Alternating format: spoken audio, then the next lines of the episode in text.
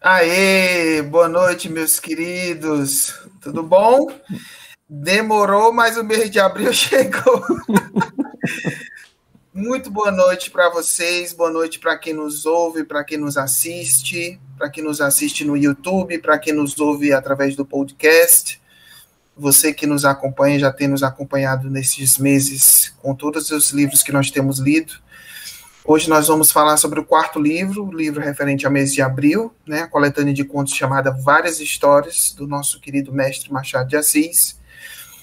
Começo já esse vídeo pedindo que você se inscreva no nosso canal, curta o nosso vídeo, é, comenta e divulgue nas suas redes sociais, entre os seus amigos, para que o nosso trabalho possa crescer e nós possamos falar de literatura pra, para mais e mais pessoas.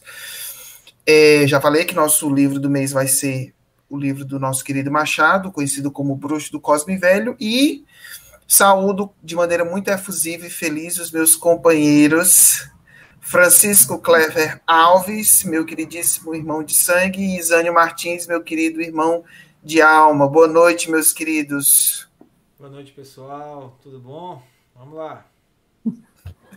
Boa noite, pessoal. Que bom estar aqui com vocês com uma presença ilustre no meio de nós. Eu vou apresentá-lo. Sou Machado de Assis. Machado de Assis, o nosso amado, nosso querido. É, eu tenho uma relação muito próxima com o Machado, muito já de muitos anos, e aí eu queria começar, é, e aí eu vou tomar a liberdade para ficar por último só dessa vez, e eu queria começar a nossa discussão, antes da gente falar qualquer coisa a respeito do, da vida do Machado, do, do que ele fez, da, da obra que ele deixou para a gente, eu queria perguntar para vocês o seguinte: como foi e quando foi o primeiro contato de vocês dois com a obra do Machado e qual foi a impressão que vocês tiveram dessa primeira vez? Eu acho, Breno, que minha, o meu primeiro contato com Machado de Assis foi em 1995. Olha só que lembrança, agora eu não esperava essa pergunta, viu? Embora ela pareça muito clara, muito óbvia para quem vai conversar sobre o Machado de Assis, mas realmente eu não esperava. 1995, se eu não me engano, Dom Casmurro, hum. eu estava na sétima série, do ensino fundamental, não sei mais como é que chama hoje, eu estou completamente ali e perdido nessa. nessa hoje é o oitavo ano, oitavo ano do ensino fundamental. Certo. E Dom Casmurro é aquele caso, né? Que você fica, todo mundo fica fazendo aquela pergunta célebre, todo mundo começa a ler o livro achando que vai ser o Sherlock Holmes da, da vez e que vai descobrir a grande resposta, né? Mas e eu comecei a ler também assim, como assim ninguém nunca descobriu quem trai quem, como é que é a história? Mas eu tô, tô aqui, vivo e apaixonado pelo Machado de Assis. E, e a paixão pelo Machado foi desde o começo? Não. No primeiro momento, eu com, com 12, 13 anos de idade, para mim, eu, meu Deus do céu, que português difícil é esse, né? Porque é, ele tem um vocabulário muito de época, né? E não só isso, é um vocabulário de época, mas é um vocabulário muito rico, mesmo para aquela época, né? Então, ele acabava me lançando muito ao dicionário, eu lia muito, eu me lembro bem disso também, que eu lia muito no começo, muito com dicionário. Embora, como eu sou do interior e, e sempre convivi com pessoas mais velhas dentro da minha casa, dentro da minha família, muitas daquelas expressões de gente mais antiga, né, são mais comuns na minha vivência, né? Então eu me sinto até meio um ET. Eu me sentia meio um ET assim com relação a certas palavras, certas frases. Mas enfim, isso sou eu divagando demais além da pergunta. Mas assim, a paixão não foi à primeira vista, na verdade foi mais um desafio, sabe? Eu tive o primeiro contato, achei difícil, principalmente em relação ao vocabulário. É, eu demorei um tempo para me ambientar no tipo de, de narrativa, eu vou falar assim, no modelo de escrita do Machado de Assis, mas houve um, um, tempo que eu não consigo definir exato, que foi como instalar de dedos, que eu me ambientei.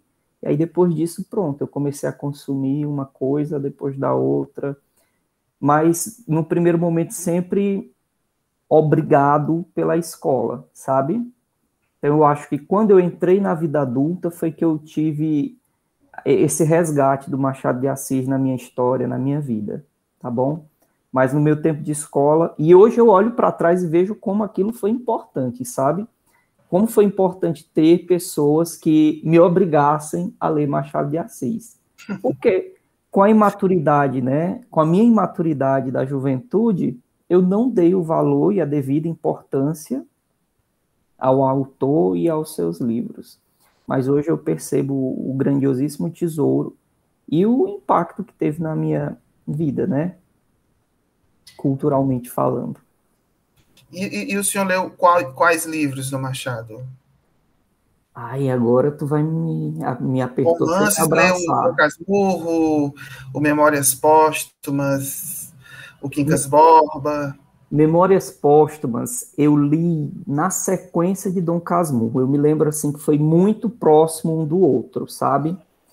E Memórias Póstumas de Brás Cubas, eu e eu achei uma loucura, uma viagem tão grande, eu me lembro.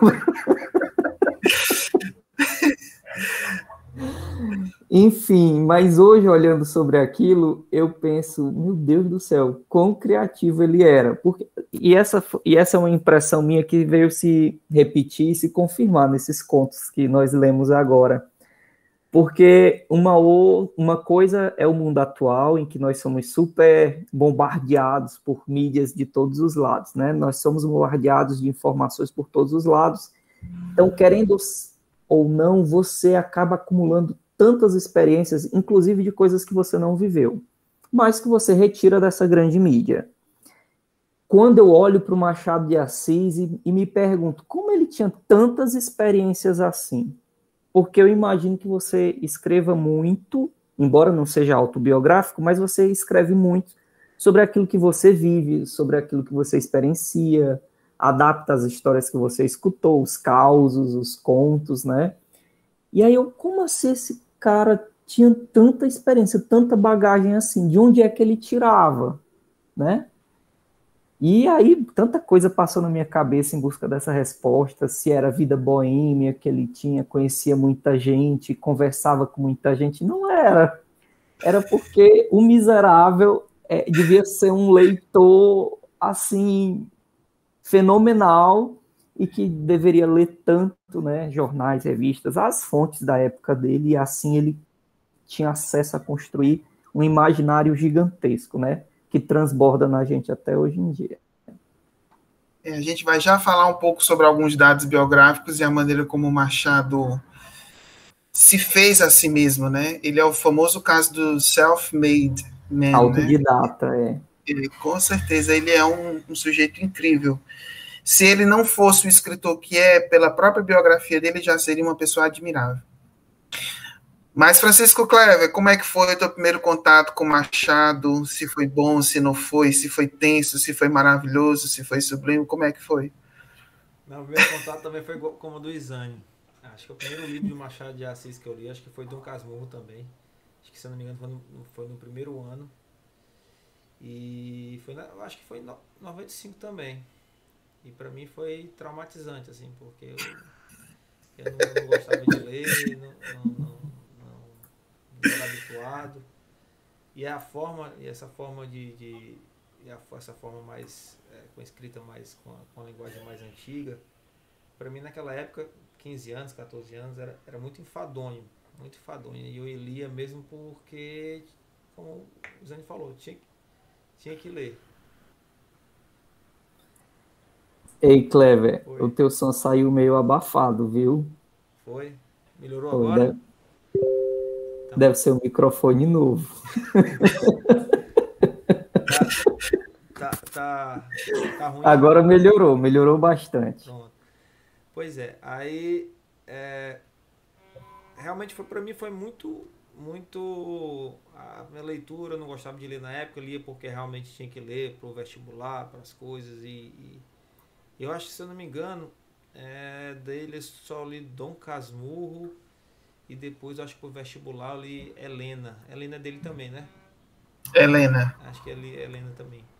E, e de lá para lá ficou aquela aquele aquela aquele, aquele trauma, né, de não que agora se a, a cura ocorreu nesse nesse livro agora do de, de, de desse que te leu agora, várias histórias que eu vi assim uma riqueza um, de, de, de, de literatura, de, de experiência, como o Isane falou, que dilata o nosso imaginário de uma forma que, que nos dá várias experiências assim no, em poucas páginas assim de, de, de, do nosso da nossa mente, né? E foi muito prazeroso. Cada conto que, gente, que eu li desse livro agora foi, foi bacana e extraordinário. Gostei bastante mesmo. É, a minha experiência com Machado, ela começou mais ou menos por aí, 96, 97. A, a, a, a nossa irmã, minha do Cleve, ela estudava no Objetivo, Isânio, e o Objetivo lá em Teresina, ele dava os... Ele fazia as publicações, ele editava os livros que ele cobrava, e eu me lembro que eu tinha esse Dom Casmurro editado pelo Objetivo, pelo Colégio Objetivo de Teresina, e essa edição era muito interessante porque ela vinha com os vocabulários, né, com o dicionário no rodapé. Era uma edição assim, bem interessante, é muito importante. E eu comecei a ler nessa época o, o, também o tão famoso, polêmico, famigerado, como queira, na época, no caso, né? Dom Casmurro. E, e não cheguei nem a não cheguei nem a gozar do, do do suspense, porque o livro foi tão difícil para mim no momento que eu não cheguei a experimentar o, o suspense. Eu voltei para o Machado já na faculdade, já 2001, 2002. E aí eu li o, o Memórias Póstumas, não tinha terminado de ler o Dom Casmurro, né? Então ficou uma leitura inconclusa. E eu li o Memórias Póstumas de Brás Cubas, assim, numa viagem, num ônibus, e eu adorei, assim, aquela cena lisérgica dele cavalgando, eu não sei se é um elefante ou um rinoceronte, no tresvario dele, que ele atravessa os séculos, eu achei aquilo ali muito louco, e é um livro muito, muito, é um livro muito legal, assim, porque é uma ótica muito inusitada, você vê um, um cara que escreve do além e conta a própria história, é, é muito, muito maluco. E aí, em casa eu tinha, né, esses, os três, né, os três clássicos, né, o Memórias Póstumas, o Quincas Bob e o Dom Casmurro, e eu li os três é, em sequência. E aí eu frequentava a Biblioteca de Humanidades lá da UFC, e lá tinha as obras completas dessa edição Papel Bíblia da Nova Aguilar. É, e aí eu tomei gosto e li os, os outros seis romances. eu fiquei tão assim impressionado com Machado que eu li tudo, assim, todos os romances, que era o primeiro volume dessa coleção.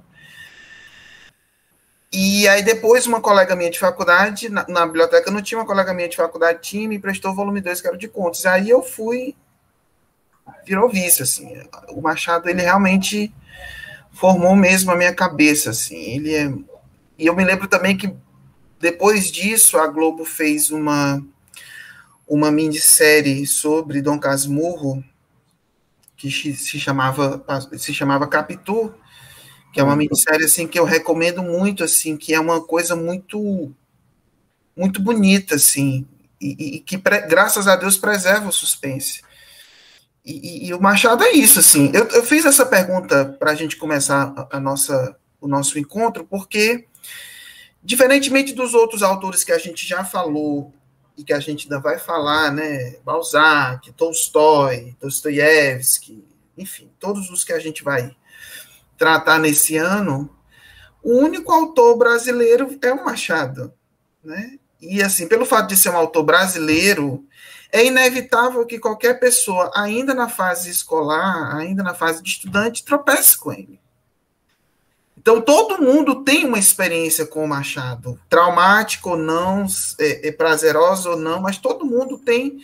Então, não adianta a gente com, falar de Machado sem partir do pressuposto de que ele está na nossa vida, desde que a gente era novinho. Né? Eu acho que é uma conquista também gostar do Machado. Né? Não é uma coisa assim que você chegue para ele e chegue junto dele e, e, e, e, aquilo flua naturalmente. A não ser que você seja uma pessoa que tem uma cultura literária realmente desde muito criança. Mas eu acho que mesmo nesse caso, você se aproximar do Machado é muito complicado, né? Porque é uma literatura muito alta, assim e que tem um valor que é perceptível muito facilmente. Assim, você se depara com o texto do Machado, você vê que é alta literatura, que não é uma coisa assim de, de, de valor menor. Né? Que até mesmo dentro do panorama literário brasileiro daquela época, né, do século XIX, é, que ele, a partir da, da segunda metade do século XIX, comecinho do século XX, né, ele morre em 1908, então ele faz todo um panorama né, de, de, de, do contexto social, econômico, político do seu tempo. Né? Machado escreveu tudo, escreveu poesia, escreveu romance, escreveu conto, escreveu crônica, fez crítica literária. O, o, o Machado ele escreveu tudo, né?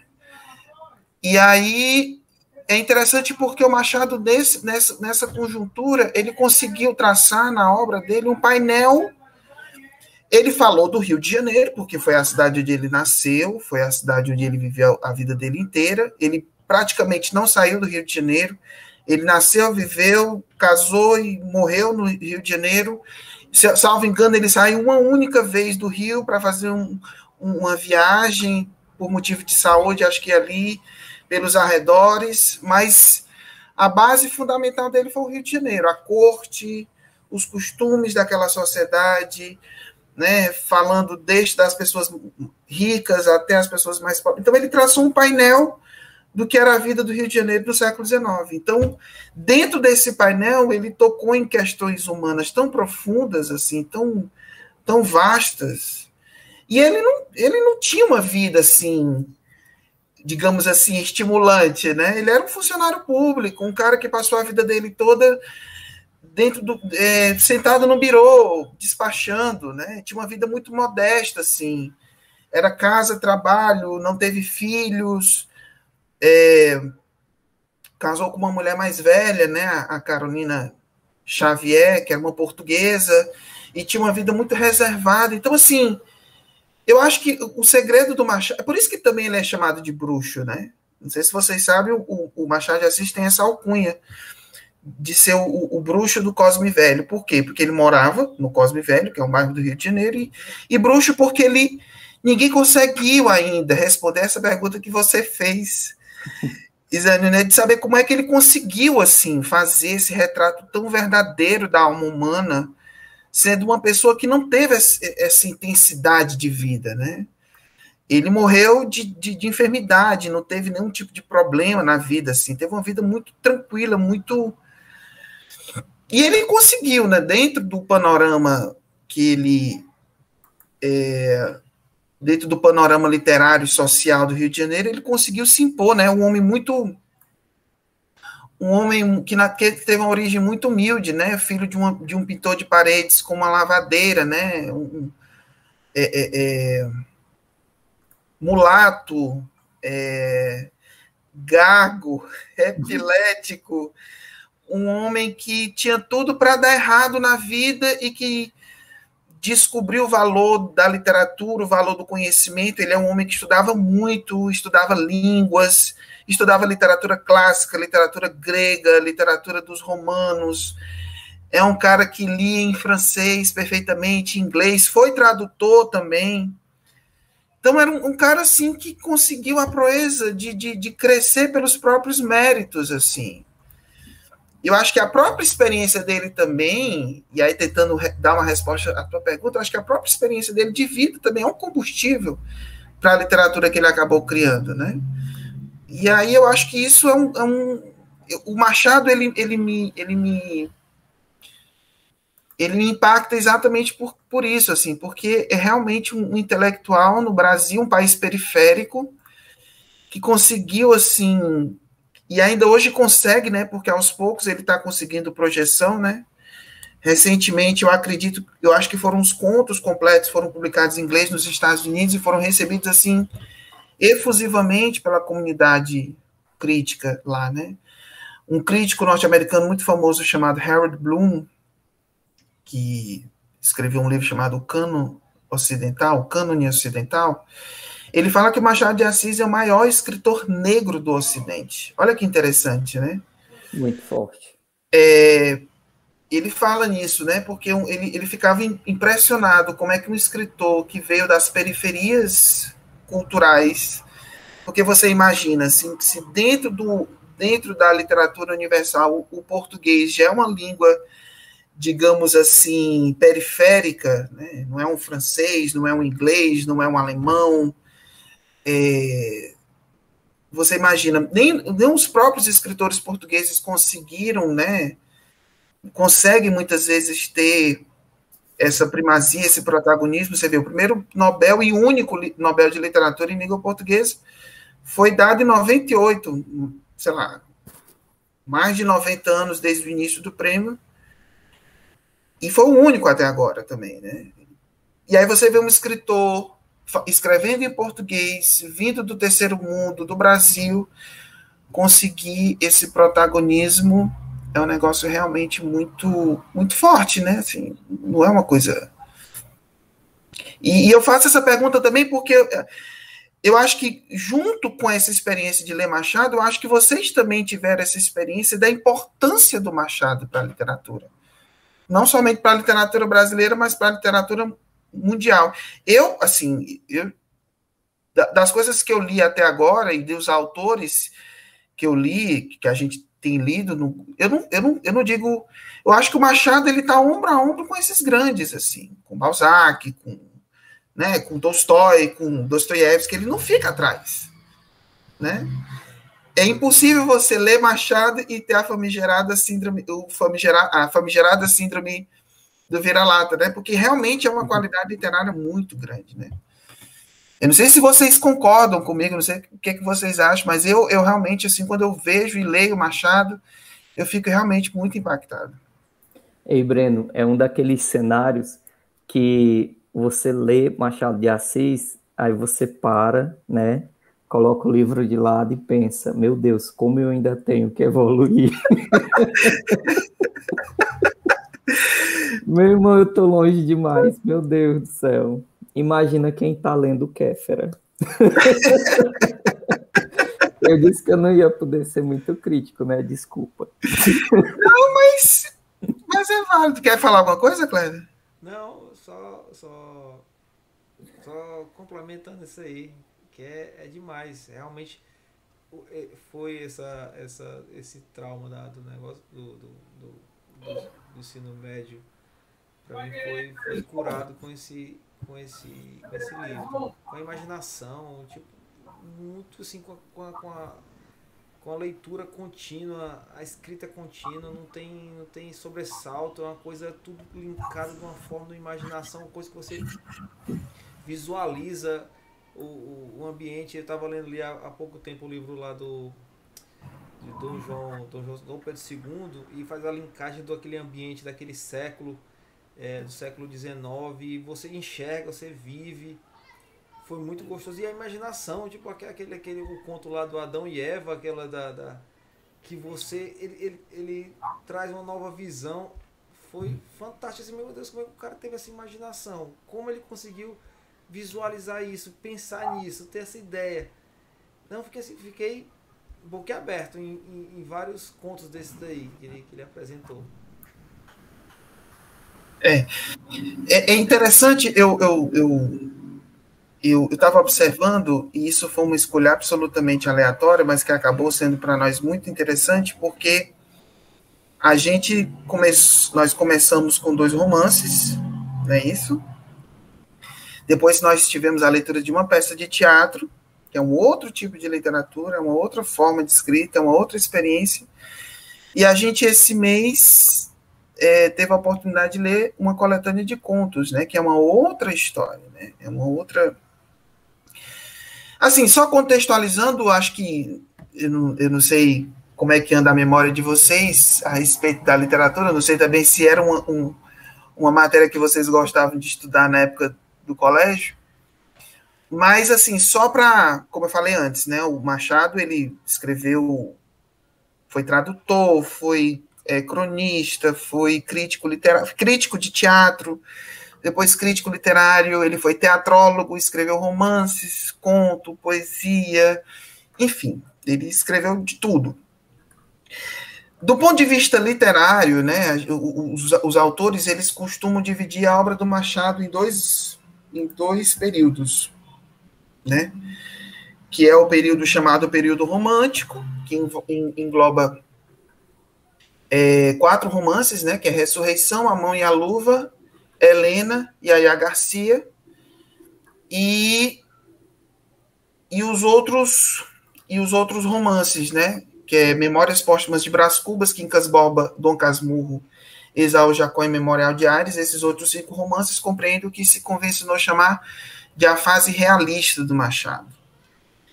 É uma divisão que é passível de, de, de discussão, porque é, não se entende muito Machado como um escritor realista, natural, realista naturalista, porque se você compara o Machado com os escritores da fase realista da literatura brasileira daquele tempo, e até mesmo com os escritores da fase realista dos escritores da literatura portuguesa do seu tempo, né?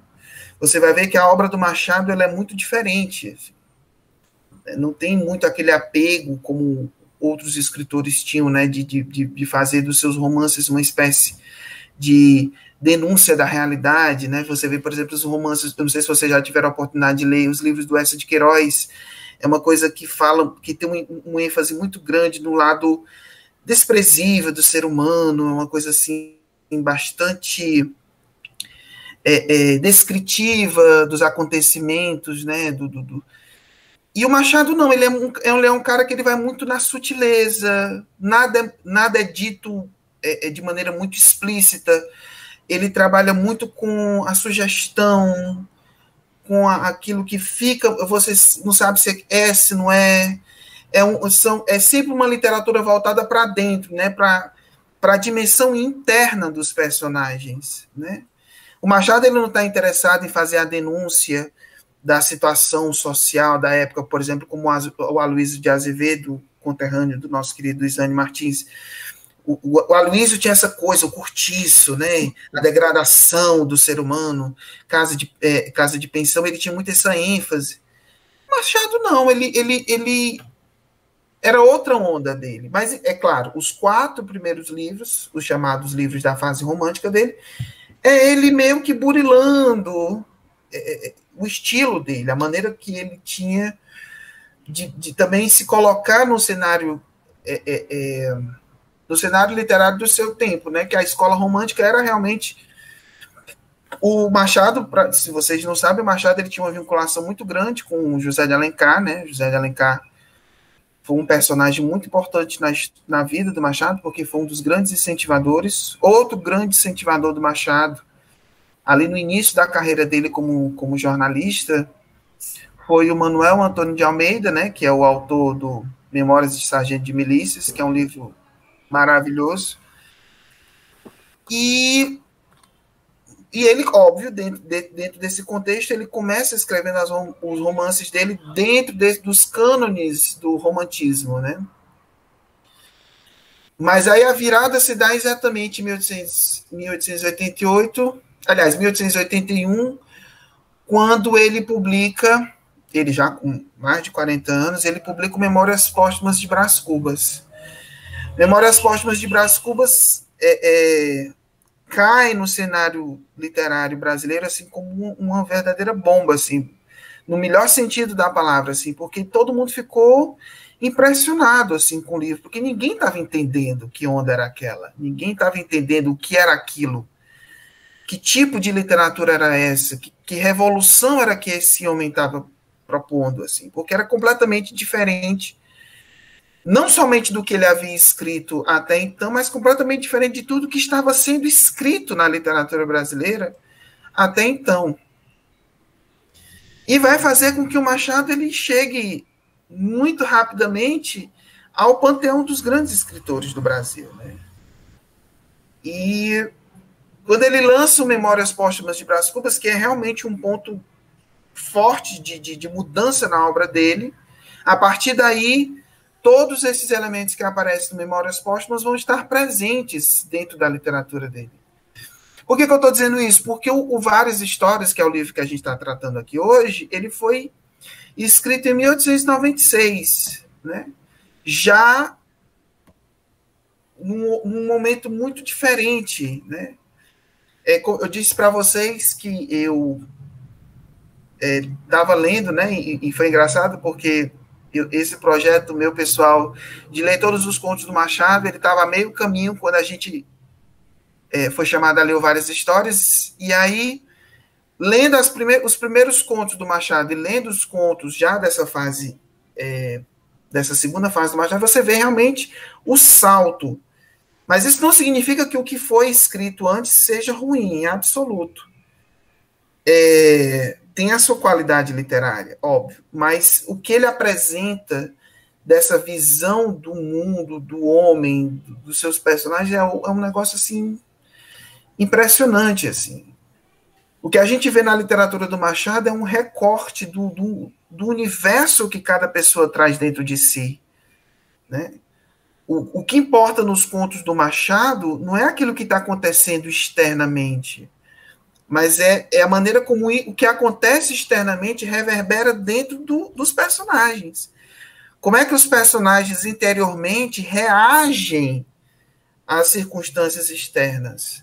E aí, por essa investigação interna, a gente tem a possibilidade de ver todas as idiosincrasias, as hipocrisias, é, os paradoxos, a, a, as mentiras que as pessoas contam para si mesmas, é, é, as, as, as fantasias que as pessoas vão criando em torno da sua própria realidade. Então, é muito, é muito forte, assim. E é muito, é muito emocionante, mas também é muito forte. Porque, como é muito verdadeiro, não tem como você negar. Né? Não tem como você dizer assim: ah, isso nunca aconteceu comigo, eu nunca pensei assim. É claro que em algum momento da nossa vida a gente queria ser uma coisa, mas a nossa realidade concreta dizia: não, não a gente não, não, tem essa capacidade. Né? É, é eu estou falando aqui do Homem Célebre, né? que é um dos contos assim da coletânea que, que me chama muita atenção, porque ele, ele, ele tinha um talento só que ele queria usar esse talento para fazer coisas grandiosas e tal. Queria fazer uma sinfonia, olhava para o Beethoven, olhava para o Mozart, Chopin, Liszt, enfim, e ele compunha polcas e era um sujeito respeitado compondo polcas. era mais ou menos assim um cantor pop, sei lá, da nossa época, querendo ser, sei lá, Debussy, Rachmaninoff, Stravinsky. Não, cara. O cara é só o Michael Jackson que faz a música que todo mundo canta e todo mundo gosta. E tá e tudo, é certo, né? É. Ah, eu gostei muito desse conto também, Breno. Agora que falando, a minha cabeça voou longe, viu? Eu lembro até de quando eu li. Eu digo, gente, como é importante o contexto no qual nós estamos inseridos, não é? Porque, assim, os seus talentos, os seus dons, até certo ponto, eles não sei até que ponto eles são explicáveis, não é? Assim, olhando para um lado bem científico, muitas vezes você aprende de rebarba dentro da sua própria casa, mas é comum você ter, por exemplo, um pai que é engenheiro, completamente turrão, uma mãe que é médica, completamente alheia a qualquer arte, e o filho é um músico que tem um talento excepcional, né? Quem explica? Mas é interessante porque eu parei para pensar não só na minha vida, mas na vida de algumas pessoas que eu conheço e que eu me pego pensando, poxa, se fulano tivesse uma oportunidade, quão longe ele iria, né? E esse conto ele é interessante em dois momentos para mim. Primeiro porque ele mostra que existe uma limitação do ser, né? Nem tudo que você quer. Esse conto é anti-coaching, né?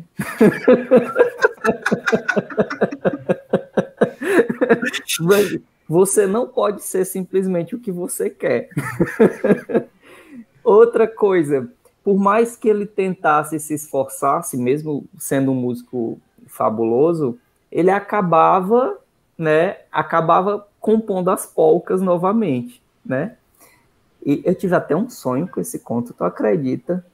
Um dia desses. E até tu começou a falar, eu digo, vale, eu nem contei meu sonho pro, pro Breno, aí eu, meu Deus, é o, conto mesmo. Ei, e a, o segundo ponto é que ele ficava com raiva quando ele escutava as pessoas escutando a música dele, né? A polca da semana da estação, sei lá, que estava fazendo sucesso. Meu Deus do céu, que interessante, né? O cara, ele é martirizado pela sua própria obra por produzir um conteúdo que não é do agrado dele. Olha só. E que ele era, não, bem, eu... que era bem sucedido, né, no que ele fazia. E era bem Com certeza. Nem era uma coisa que fluía naturalmente. Eu achava legal assim, porque ele ficava em cima do piano horas e horas tentando compor, e aquilo dali compôs uma missa. E aí a missa ele não ficou satisfeito, terminou a missa, mas não ficou satisfeito. E era assim, eu achava, eu acho isso muito legal. Ele começava a teclar assim, mexia assim nas teclas, e já saiu outra polca, e aquilo dali já era. e já fazia sucesso. Já fazia sucesso, e ele via a música dele sendo tocada nas casas, é uma coisa muito louca. E eu ficava, meu Deus, que mão invisível é essa que conduz todas as coisas? Mas, mas realmente, esse, esses contos aí, realmente, ele, ele, ele vai, vai mexendo dentro da gente, né? Faz a gente. Não é uma coisa, não é só ler, né? Que ele reproduz alguma coisa dentro da gente, faz a gente pensar, parar para pensar e, e, refletir e tira uma moral e tira uma coisa. É, é, muito interessante. É aquele livro, aquele conto lá do, do enfermeiro, em que, em que no final ele. É um crescendo, né? É um, é um crescendo. Vai no cara, crescendo. Cara uma paciência do tamanho do mundo, é, é enxotado, volta.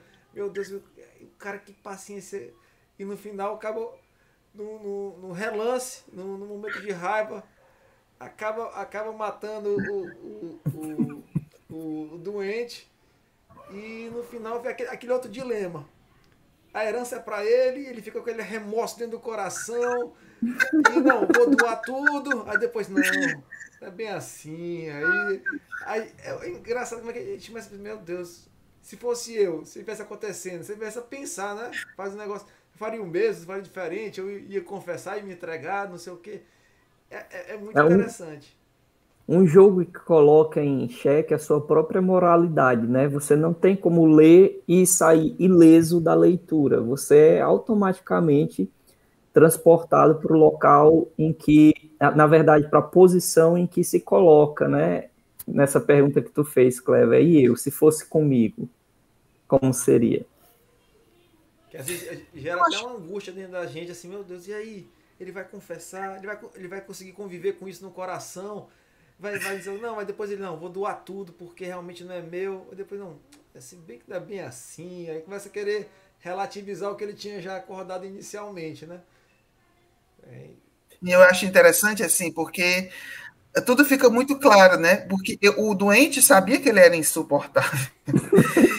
ele, ele tanto sabia que ele era insuportável que a única pessoa que se dignou a ter paciência com ele foi a pessoa a quem ele deu toda a, a herança dele, né? A fortuna dele. Mas é interessante, é assim, a gente está falando aqui de, de já está falando de dois contos, né? Só a título de ilustração, depois eu, vou, eu quero perguntar para vocês os preferidos de vocês, que se a gente for fazer conto por conta, ia ficar muito. Eu acho que ia ficar muito enfadonho. Eu acho mais legal saber o que é que, que, é que bateu mais. E, mas é só assim para fechar o raciocínio que eu tinha começado, né? Essa, essa coisa de você. O Machado ele sempre conta as histórias dele a partir de dentro, né? É sempre a partir de dentro ele podia muito bem contar essa história, né? O cara foi lá para a fazenda e tal, e começou a trabalhar, e, e já, a história em si já seria interessante.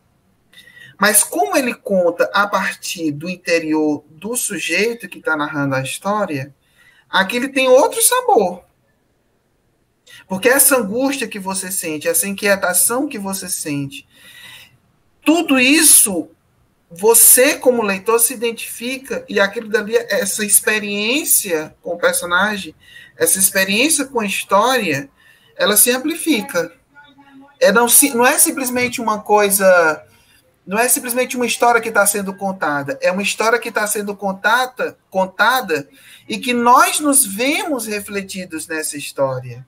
E nós nos vemos nessas mesmas situações. Eu acho que a gente não teve, obviamente, na nossa vida, é, é, nós não, não tivemos assim a ponto de matar uma pessoa, de ter essa experiência de pegar uma coisa. Mas muitas e muitas vezes nós tivemos. É, nós, muitas vezes nós tivemos nessa iminência de fazer algo muito grave e lidar com as consequências da gravidade daquilo que a gente fez e aquilo ser para nós uma experiência de remorso, de mudança, de, de, de, pensar e agora como é que vai ser, se vai dar certo. Então, você não precisa necessariamente estar naquela mesma situação para se identificar com as sensações e com as emoções dos personagens, né?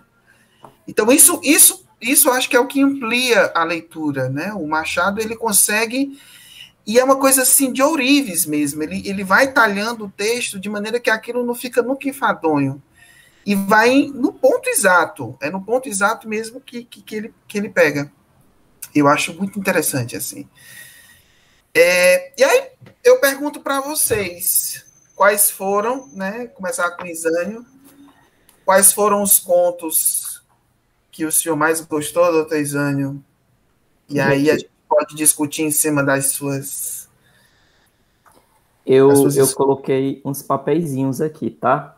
O primeiro eu queria falar para vocês que um dos meus favoritos foi um apólogo, que é aquele da linha com agulha, e porque eu tenho uma memória afetiva com este conto. Engraçado. É... Típico, de livro de, típico de livro de literatura, né? É... é eu tinha eu tinha por volta de 11, 12 anos. Isso, quando me perguntou a minha primeira experiência com Machado de Assis, eu sempre falo de um casmurro, porque eu costumo escutar desse, esquecer desse detalhe. Minha irmã fazia a oitava série em Brasília. Ela veio no mês de julho passar férias lá em casa, no Maranhão, lá em Santa Inês. E aí nas coisas dela ela tinha várias histórias do Machado de Assis, né? E eu, naquela curiosidade de menino, né, de criança, peguei mexendo nas coisas dela tudo, nem podia, ela brigava quando ela descobria. Eu peguei o livro e comecei a folhear, né, folhear, e eu achava todas as historinhas do livro, que na minha cabeça de criança era historinha, né? eu achava tudo muito grande, tudo muito grande. Então, quando eu pegava, e, e, e, e difícil de ler, mas engraçado que um apólogo eu parei e li, porque os personagens, eles eram personagens animados, né? Eles eram de outra natureza. Então era uma agulha conversando com uma linha. E aquilo chamou minha atenção e eu consegui ler como criança. E ele é bem curtinho, né? Ele só é uma duas páginas, a bem dizer. É, foi o, o, o, primeiro conto que eu li do livro. Então quando eu cheguei, que eu peguei, eu digo, vale esse, este conto é desse livro, porque eu, nem isso eu sabia, viu? Não lembrava não. É, mas os meus dois contos favoritos mesmo do, do, do livro, eu posso falar três? É bem rapidão. Pode. Eu queria falar para vocês do Entre Santos. Eu não sei se a gente vai discutir enquanto eu falo, mas enfim. Hum. Entre Santos, porque é um cenário completamente engraçado, cômico e interessante. Eu fiquei imaginando um filme feito tipo o Alto da Compadecida, sabe?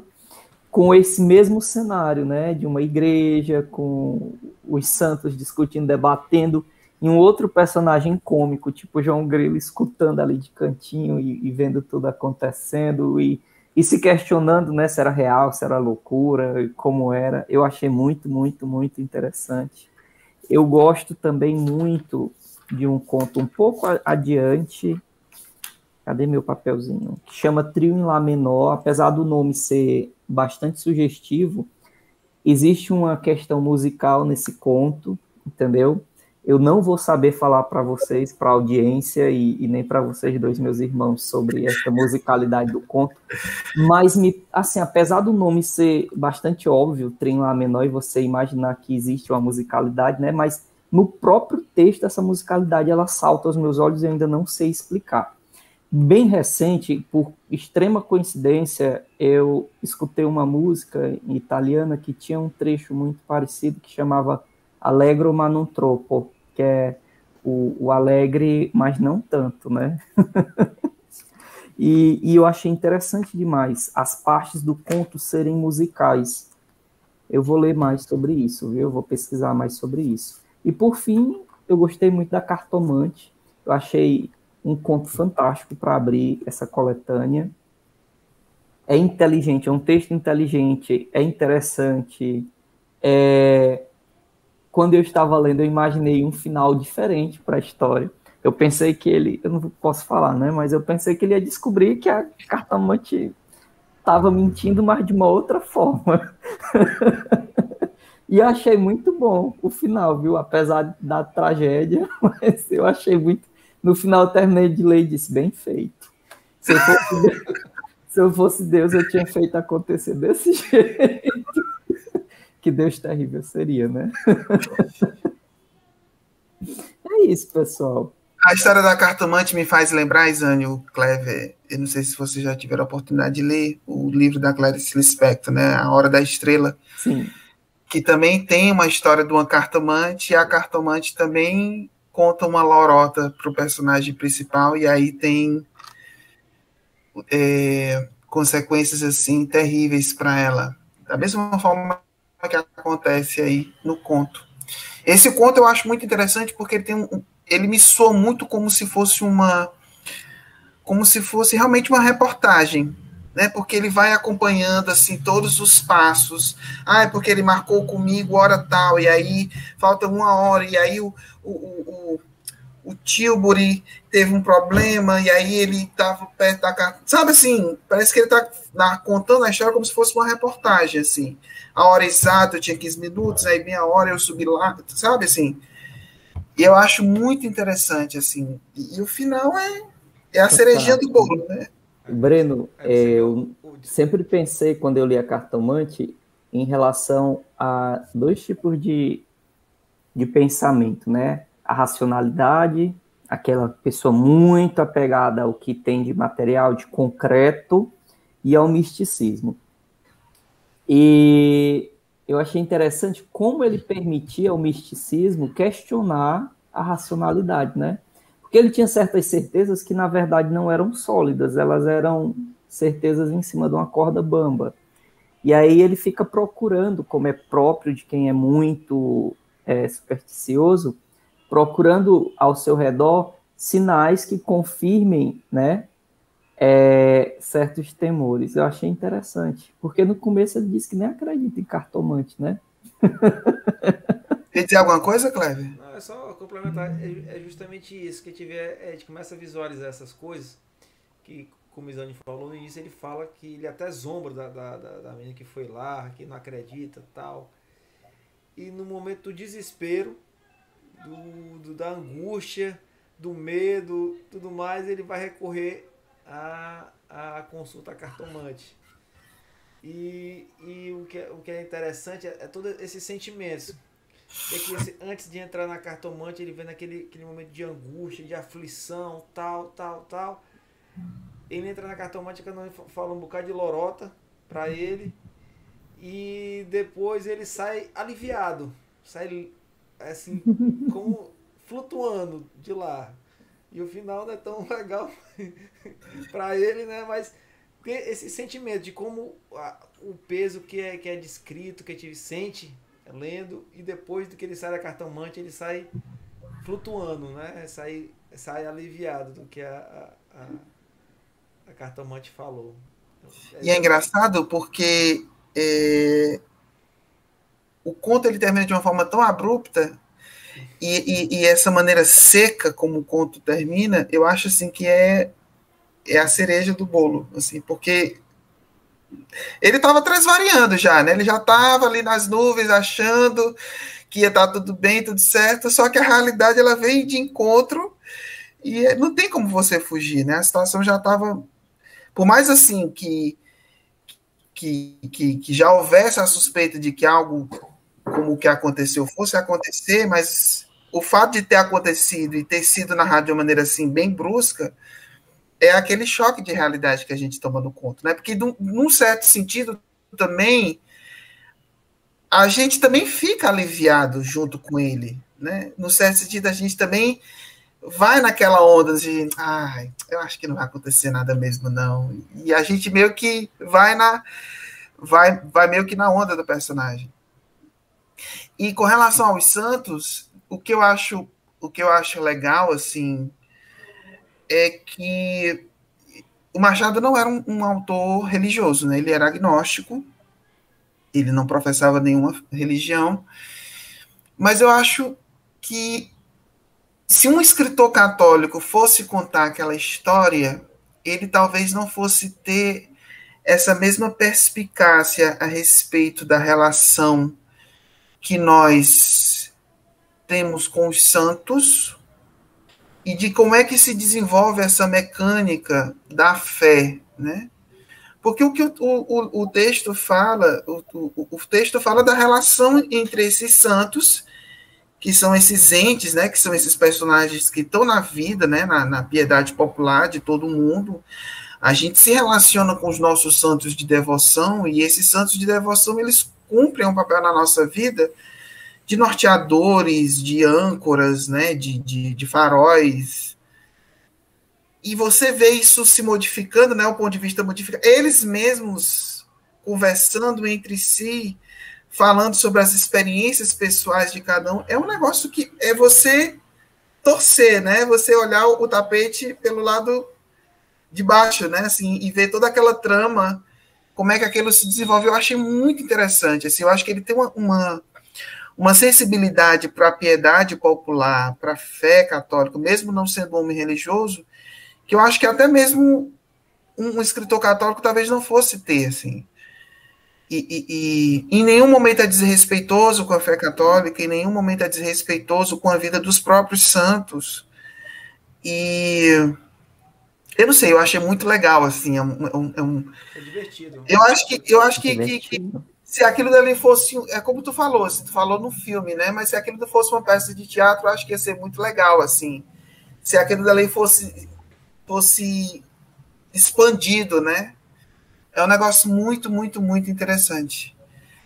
E tu falaste outro, qual foi? O, o apólogo. Um apólogo, apólogo.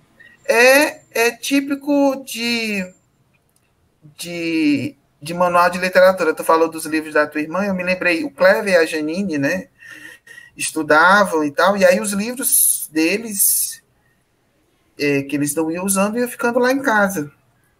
E era fatal. Sempre quando caía no capítulo relacionado com Machado de Assis, eu digo porque depois dele, eu, eu acabei ganhando da minha tia uma coleção de literatura, manual de literatura também, e é sempre um apólogo, o conto, digamos assim, típico para falar sobre o estilo do Machado. Então, se você quer ter um primeiro vislumbre do que é o Machado, eu acho que é consenso entre os autores assim escolares colocar o apólogo porque ele é simples, porque ele é um conto curto, né? E ele tem meio que essa coisa de fábula, né? E tem a lição de moral. É um apólogo, né? É, é você dar objetos inanimados um, um, perfil animado e em cima disso fazer um, dar uma lição de moral a respeito de um assunto, né? É, e, e eu, eu acho que é isso, ele tem essa coisa infantil, né? De, de, de meio de, de ensinar que dá essa moral da história para aquele que está lendo, para a pessoa dizer assim, se tocar, de, não. É, é um conto típico para quem tem ali seus 12, 13, 14 anos de idade, se virar na vida e aprender a ser gente, né? E eu acho interessante por causa disso. Muito legal. Quer falar, Cleve, dos teus contos prediletos? Não, eu tive vários também. Mas o Cartomante foi um, foi um com certeza. Foi o, primeiro que realmente foi. Abriu assim que, meu Deus, imagina os outros, como é que vai ser, como vão ser, né? É, o que me chamou bastante atenção foi o diplomático do, do cara que foi convidado para para um, um, momento lá, uma festa, sei lá, na casa de, de, de um conhecido lá dele. Ele já era já, um, já tinha uma certa, certa idade para a época, né? E, e ele começa a se interessar pela filha dele, né? E aquele. E, e ele é um, muito sonhador, né? Você começava, ele parava, imaginava mil coisas, que a coisa ia acontecer tudo mais. E acaba depois vindo o outro lá que. Um outro que chega, que é muito mais extrovertido, que cativa todo mundo, que cativa o, o, o essa a filha desse, desse anfitrião. E no final ele tá com a cartinha no bolso, e vai, volta, aquela angústia de entregar ou não entregar. E, e fica naquele, naquele impasse, ele sonha tal, quando vai. É, quando termina, ele acaba não entregando e acaba a, a, a menina terminando com outro, assim. Aí é justamente aquilo que eu falei, que, que mexe com, a, com, com o nosso. A gente começa a se questionar, meu Deus, se fosse eu estivesse lá tal, tira coragem, não teria coragem, o cara foi muito indeciso, não sei o quê. Ele vai mexendo com o nosso, com o nosso imaginário, com o meu imaginário. Outro que eu, gost, que eu achei também muito interessante e legal também foi o da, o da Mariana também. O conto da Mariana, naquela indecisão dela, de ela visualizar qualidades num, no outro e não se complementam. E, e ela acaba não, não, não, se decidindo, aquela questão de indecisão. Também achei muito, muito, muito bacana também.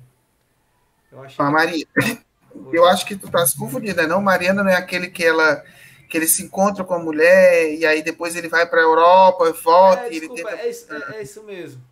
Pronto, é, esse daí. Então tu tá interessado é no A Desejada das Gentes. Pronto. É. Pronto. eu tava pegando aqui para eu ver. Pelo, pelo, pelo título a gente acaba se esquecendo. Mas o da é. também foi muito, é, era o que eu ia falar. Era o, essa história que eu ia falar, que é muito bacana também muito bacana que a gente, que a gente vê que ele sai da Europa no momento de, de, de conflito lá, de, de, de, traição, sei lá, de, de coisas, vai para a Europa. E era um amor platônico, e ele viaja, e ele na volta, ele acha que vai ter aquele negócio, vai ter aqueles sentimentos, ele delira, tal, tal, tal.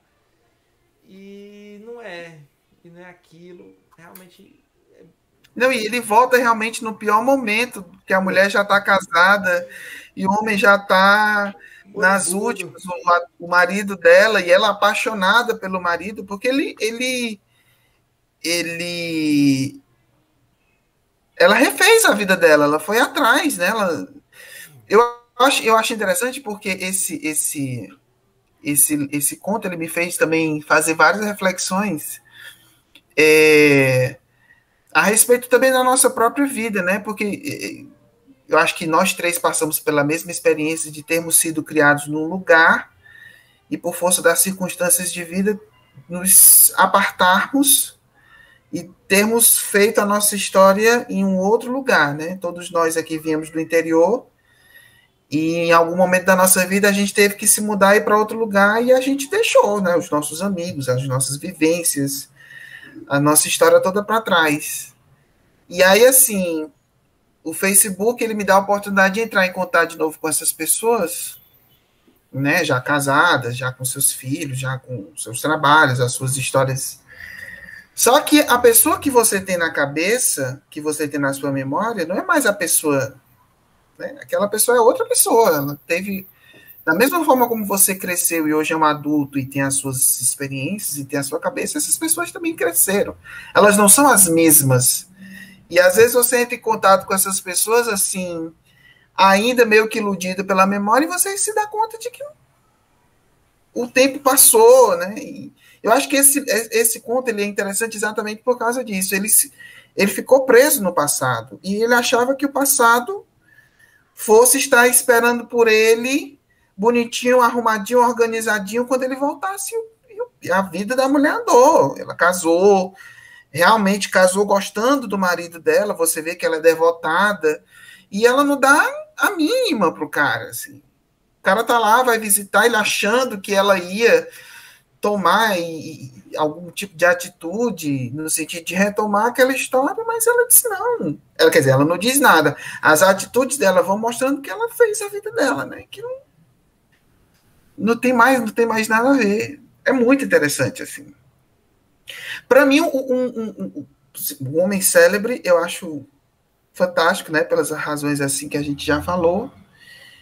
Eu acho que é um, eu acho que é um conto que não fala só de talento é, artístico. Eu acho que é um conto que fala muito de missão de vida que a gente querer abraçar missões que não são nossas, né? Às vezes a gente tem um talento para uma coisa, mas aí sonha com várias outras coisas diferentes, pensa que vai construindo as nossas vidas às vezes em cima de castelos de areia e, e o nosso o nosso talento, a nossa missão, ele está muito claro na frente da gente, né? Está muito evidente né? não, não tem para onde correr, não tem para onde ir. Você é aquilo. Né? A sua bússola está apontando para um lado e para o você... norte e você está tentando correr no outro. É para um lado que não tem absolutamente nada a ver com você, né? E eu acho que isso é, conversa é muito. Anti-coach, né? É, é. anti-coach. É anti-coach. E aqui eu queria, eu só queria dizer assim que, que o determinismo ele é uma característica que é, é estranha, né? E que eu não defendo realmente. Eu penso e acredito que a pessoa precisa trabalhar em si aquilo, suas potencialidades, né? E dentro delas escolher aquilo que, que lhe apraz. Mas essa característica do determinismo, ela é engraçada e, eu não vou nem dizer que ele era determinista, não, mas é porque dentro deste conto fica interessante, né? Fica, me deu um ar certo de comédia, sabe?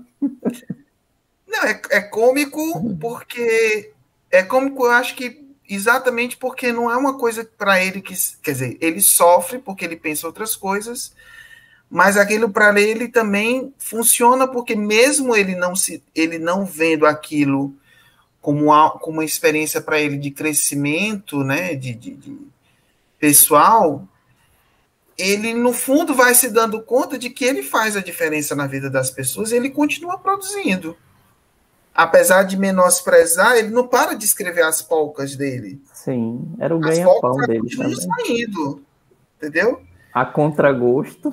A contragosto, porque por que eu estou dizendo que às vezes que, que nem sempre acontece? Porque às vezes você fica tão focado naquele projeto de vida que não é seu, que você nem realiza o projeto de vida que não é para você, e se fecha a fazer aquilo para o qual você é chamado a ser. E vive insatisfeito. E aí você vira uma pessoa completamente estéreo. Ei. Tudo bem, eu não sou, eu não sou moça, eu sou, sei lá, fazendo aqui um comparativo, eu sou Chiquinha Gonzaga, mas a Chiquinha Gonzaga tem o seu valor, tem a, foi um, né? Tem uma música que é importante, que fez sucesso, que foi popular, que todo mundo tocava, enfim.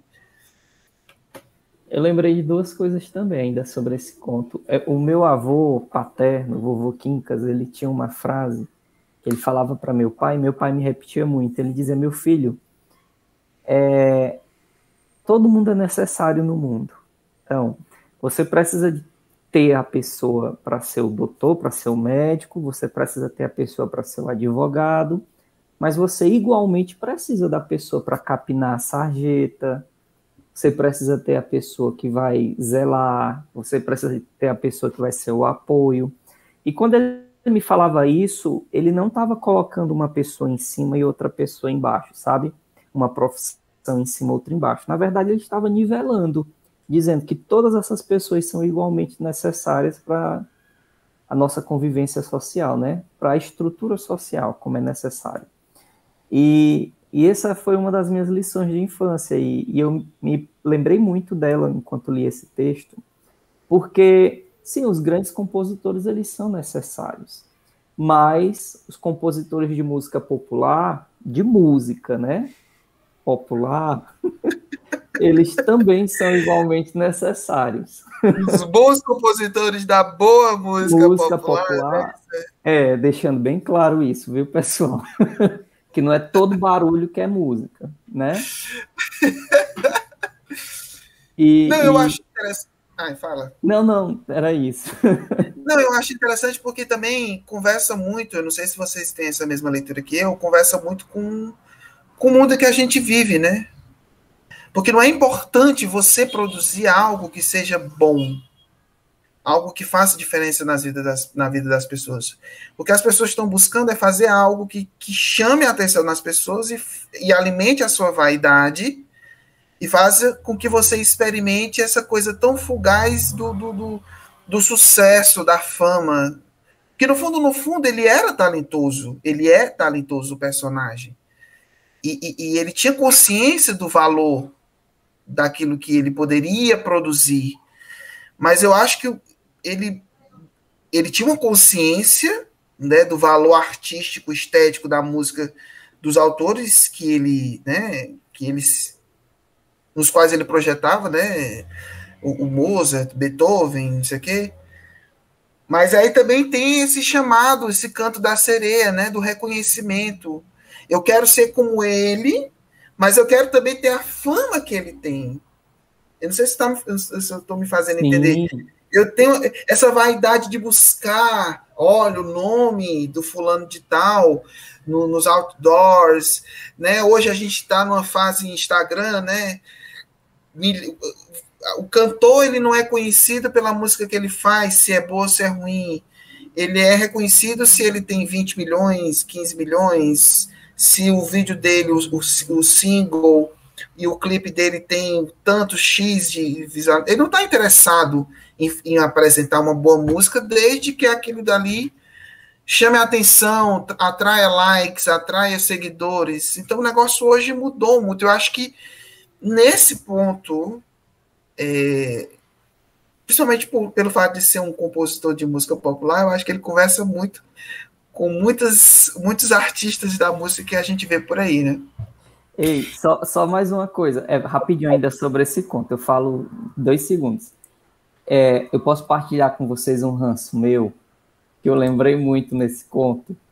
O meu ranço é com a palavra extraordinário. e nem é culpa da palavra.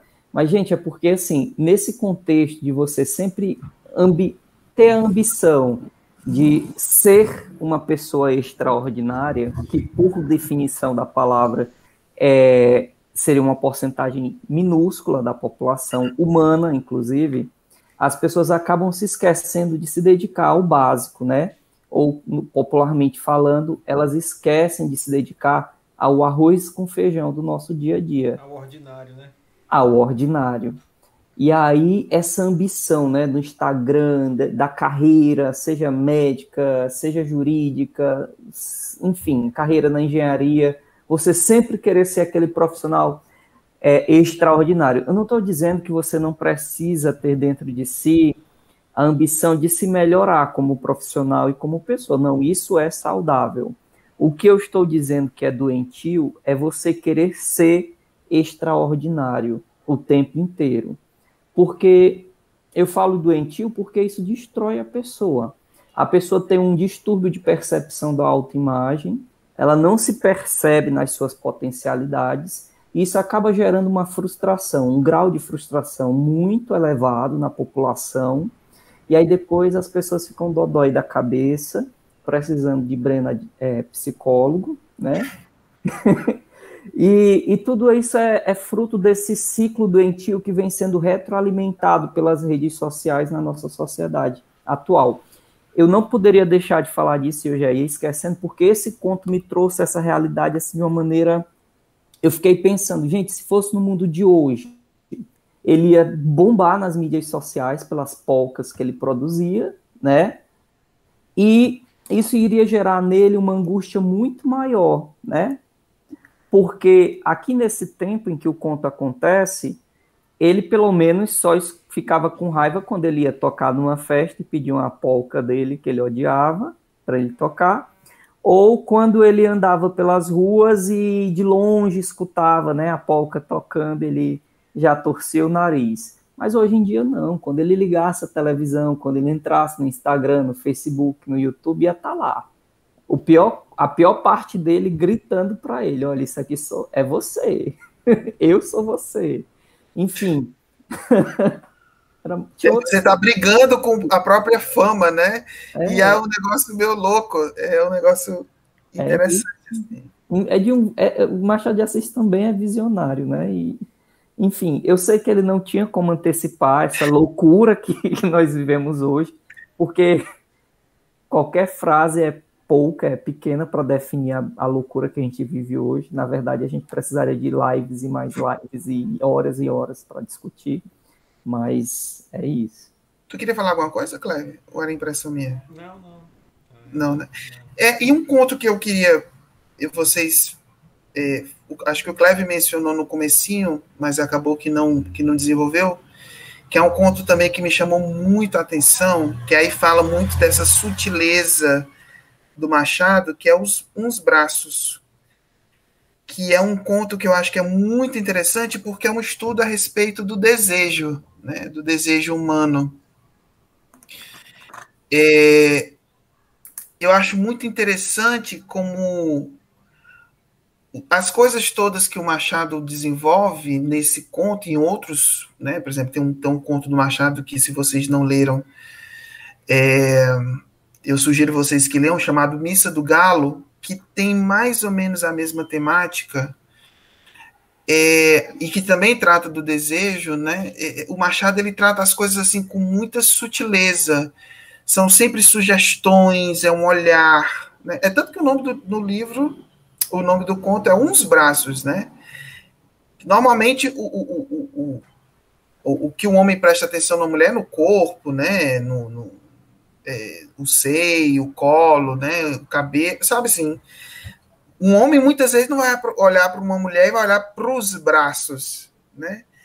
Mas aquilo dali é o gatilho, né? Perdão aqui usar um, uma palavra que também está que também está sendo muito utilizada, demasiadamente utilizada hoje em dia, mas só para que vocês entendam, vocês que nos escutam ou nos veem, os braços é, desnudos da personagem, eles são gatilho para que esse personagem, né, que é o personagem protagonista do conto, ele comece a viajar, né? E aí é interessante porque ele começa é um menino jovem, né, imberbe, que está se descobrindo sexualmente falando e que saiu de dentro de casa, está morando com outra família e não, não tem ainda muita experiência de vida e aí a dinâmica toda entre esses três personagens, ela se dá de uma forma que é muito mais sugerida do que explícita.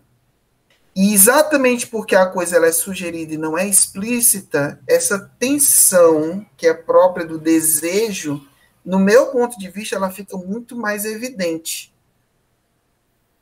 Não é uma coisa assim, não é uma coisa de, ele não escreveu um conto para chocar, olha, ela tá. Hoje em dia ela seria completamente cancelada, né? Porque uma mulher já casada se envolver com um menino que ainda é menor de idade, né? Hoje em dia todo mundo tem um dedo apontado, né? O dedo já está apontado, não sabe para onde. Cada, cada dia o dedo aponta para algum lugar. Ela já seria canceladíssima. Mas ali, dentro daquela dinâmica, a gente vê uma mulher oprimida pelo marido, um marido que não dá muita atenção, um jovem. Então, essa dinâmica entre, entre esses três personagens e a maneira como a coisa toda se dá e a maneira como a cena fatal, eu uso a palavra fatal no sentido obviamente figurado, né? Acontece uma coisa no conto que fica para o personagem principal fica no terreno do sonho, apesar de ter sido real, e aí essa sugestão foi real, não foi, mas eu senti, mas foi tão vívido para mim. E, e, enfim, eu acho muito interessante assim. Eu, é um, de todos os contos assim da coletânea, eu destaco esse exatamente pela maneira como ele, através das palavras, é, e, e não jogando tudo, ele sugere, ele mostra muito mais sugerindo do que ele mostraria se ele fosse explícito, sabe? Se ele fosse e eu acho que aí é onde reside, entre outros âmbitos, a, a, a genialidade do texto do Machado. De, de, de não mostrar mostrando, é, não falar falando.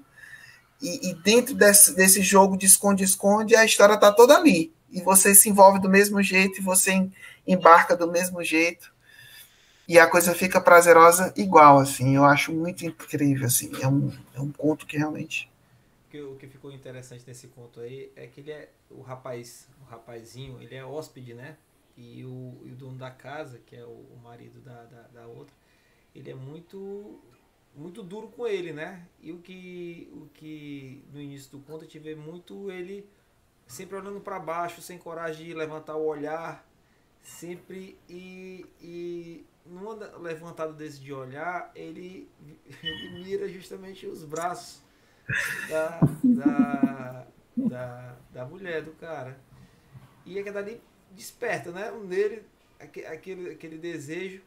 E depois a, a mulher vendo o que ele viu, alguma coisa, passa, desperta um outro desejo nela também, né?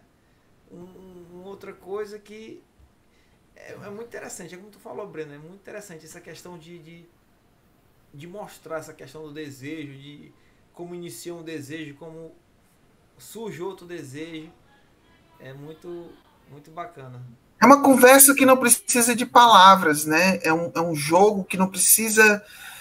Tá todo mundo entendendo o que é está acontecendo, mas não precisa ser dito. E isso é meio que a tônica, no meu ponto de vista, da literatura toda do Machado. Se você for ver, por exemplo, é, é, Dom Casmurro, voltando para o Dom Casmurro, a história toda do Dom Casmurro é cheia de fatos absolutamente corriqueiros. Não existe no Dom Casmurro, salvo aquela cena lá no finalzinho do romance, onde quase acontece uma tragédia, que eu não vou contar, porque aí é, é preciso ler, né? E aqui a gente não vai tirar o, o, o gosto da leitura de ninguém. A, a, o, a história do Dom Casmurro ela é uma história absolutamente trivial, banal. Não acontecem grandes coisas.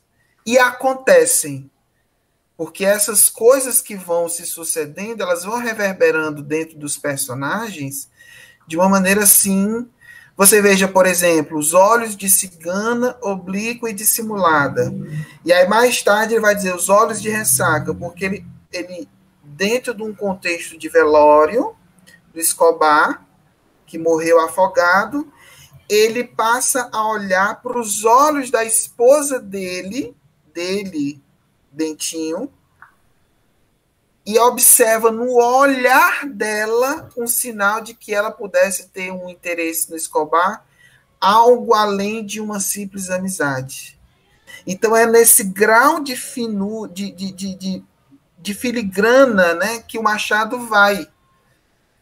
E ele faz essa. essa por que, que é Olhos de Ressaca? Porque, da mesma forma que a ressaca, né, que a, o movimento das ondas acabou levando o óbito do Escobar, ela, de uma certa maneira, desejava o Escobar, aquele homem que estava ali no caixão. Então, assim, ele vai dizendo muitas coisas, dizendo o mínimo.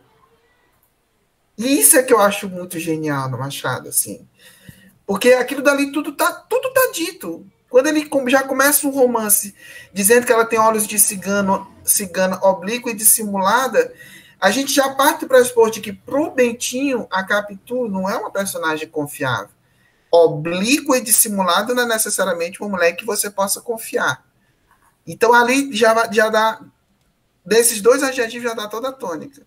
Então a, a coisa toda do Machado vai por aí. Vocês queriam acrescentar mais alguma coisa, falar de mais algum conto, fazer mais algum tipo de observação? Eu acho que o Machado já, por si só, ele já conversa, né? E aí eu faço a pergunta: vocês têm algum plano de, de ler alguma coisa do Machado no futuro próximo? Despertou o desejo de se enfronhar ainda mais em algum romance, alguma coisa do Machado? Eu pensei em revisitar essas outras histórias que eu li em outros momentos na minha vida, né? Dom Casmurro, é, enfim, para poder ver como eu verei estas histórias com, com o meu olhar de hoje, né? Com o meu horizonte de conhecimento de hoje. Clever? Também. Eu ia falar justamente isso. De poder ver, né? Ler de novo, ver. Porque a minha experiência lá foi, foi por obrigação, né? A minha experiência, meu nível intelectual era de um adolescente que queria outras coisas, tinha outros interesses. E hoje em dia eu queria ter essa experiência de poder ver como é que seria esses ver novamente aí como seria essa experiência do, de ler esse livro. É, eu acho que vale a pena, pelo menos, assim, a gente visitar os três grandes romances do Machado, né? Que é Dom Casmurro, Memórias Póstumas e Quincas Borba. Eu acho que essa trinca aí já dá um. Eu falo com relação aos romances, no caso, né? Já dá uma ideia muito grande da literatura dele. Mas é, qualquer coisa do Machado que a gente se interesse por ler, eu acho que é uma experiência muito significativa.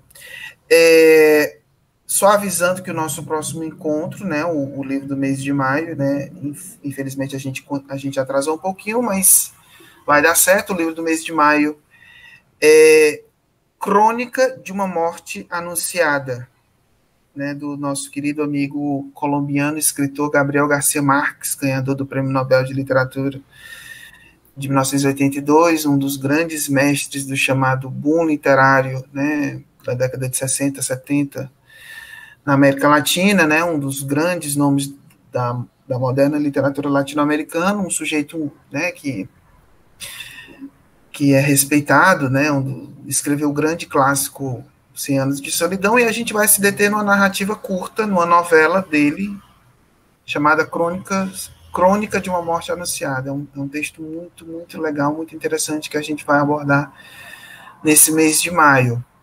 Volto a dizer, se vocês gostaram do nosso conteúdo, do nosso conteúdo, é, curtam esse vídeo, se inscrevam no nosso canal, dê o famoso joinha, é, aperta o sininho para receber as notificações dos nossos vídeos, comentem aqui o que é que vocês acharam, deem sugestões, a gente está aberto às sugestões de vocês.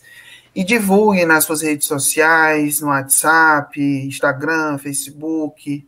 Ajude o nosso canal a crescer. Eu também queria aproveitar e divulgar o canal do nosso querido amigo Isânio Martins.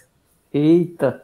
Jornada Inesperada, porque nem só de, nem só de livros vive o homem, mas também dos filmes maravilhosos que os nossos queridos amigos cineastas produzem. Ele é um homem, é um homem que é um homem que fala de séries, de filmes. O filme lançou hoje, meia-noite ele já está com o vídeo engatilhado, um negócio assim impressionante. Quem é Isabela Boscov? Na fila do pão. Curtam, se inscrevam no canal dele, Jornada Inesperada é, que também é um conteúdo de muitíssima qualidade. Eu também quero entrar nesse rolê aí, em algum momento a gente vai fazer alguma coisa juntos, alguma live, alguma coisa.